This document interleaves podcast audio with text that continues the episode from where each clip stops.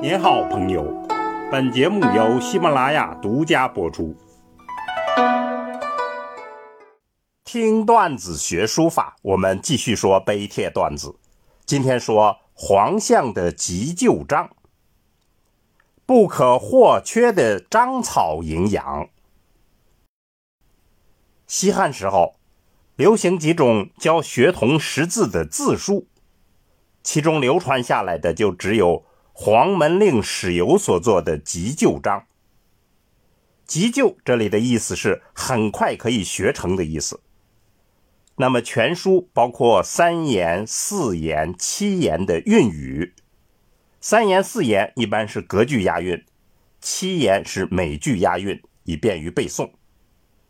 我们来看几句开头的话：“急救其孤与众义。”这里“孤”就是柱状的多面体的简读，它上面写着字。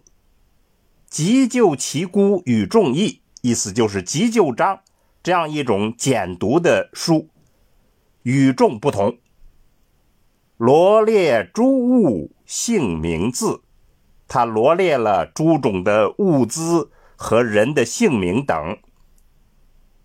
分别不拘不杂疵，意思就是分门别类，不混杂在一起。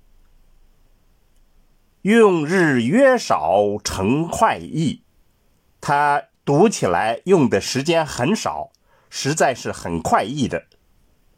勉励物之，必有喜，努力来学习它，一定会有喜悦的。我们就念这几句。那么其中分章就叙述了姓氏、人名、饮食、器物、虫鱼、服饰、音乐等等，还有公事、植物、动物、疾病、药品、官职、法律、地理等，内容非常驳杂。它不仅是识字，还传播知识。唐以前这个很流行，唐以后就逐渐被《千字文》《百家姓》《三字经》所替代了。当时这个书是写在三棱的木柱上，也就是前面说的“孤”，非常方便。另一个就是章草，章草是在东汉非常盛行，到了三国就非常成熟了。我们这里学的就是三国的黄象成熟的。章草急救章。刘熙载在书盖里头谈到章草，就说：“解散立体，简略书之，此犹未离乎立也。”就是他还没有离开立的精神。他还说：“章则静古天纵，草则变化无方。”这是讲。章草的精神与形态的，我们会把这句话附在文后，便于大家参考。那么这个说法非常简约，把章草的形制与神态描绘的非常准确。我们下来就看黄象急救章的书法，这里是明代据宋人摹本刻的，是刻于松江。所以一般称松江本。这本章草和楷书各书一行进行对比，其中的章草特点突出，历来是公认的章草范本之一。具体来看，其一，在笔法上，方笔圆笔结合，方笔方折峻丽，神采外溢。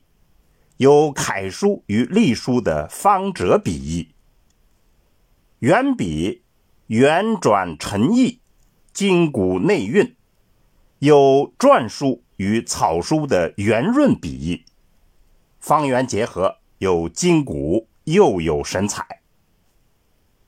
其二，在节字上，端庄中有灵动，平稳中有七策。字形根据需要来协调变化，有长方形，有正方形，呼应连贯，自然而有情趣。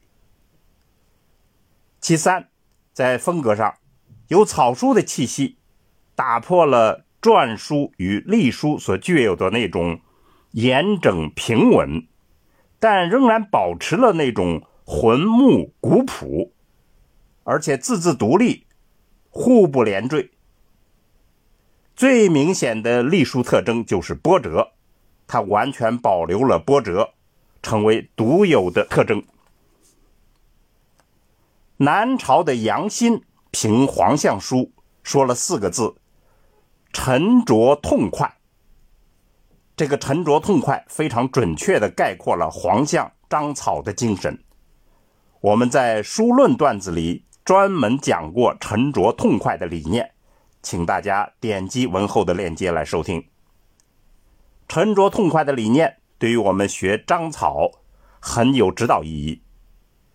今天的学书人学习草书一般都学习金草，追求那种流畅，但太流畅往往就留不住笔，入纸不深，缺乏沉雄厚重。而黄象的急救章。我们从这里头就可以学到那种简洁爽利、字字独立、不做营带的草法。当今的草书者更应重视的就是章草的这种笔沉墨实、高古典雅、韵致盎然的特色。金草和章草在古法中间是互通的，可以说是草书精神的两个侧面。如果能兼而通之，应该说就得到了草法的正道。最后，我们推荐大家参考一下现代章草大师王渠长的作品，他传承了章草古意，缔造了奇古书风的现代典范。他提出的五项原则与四种变化都是非常值得大家效法的。好，听段子学书法，我们下文再见。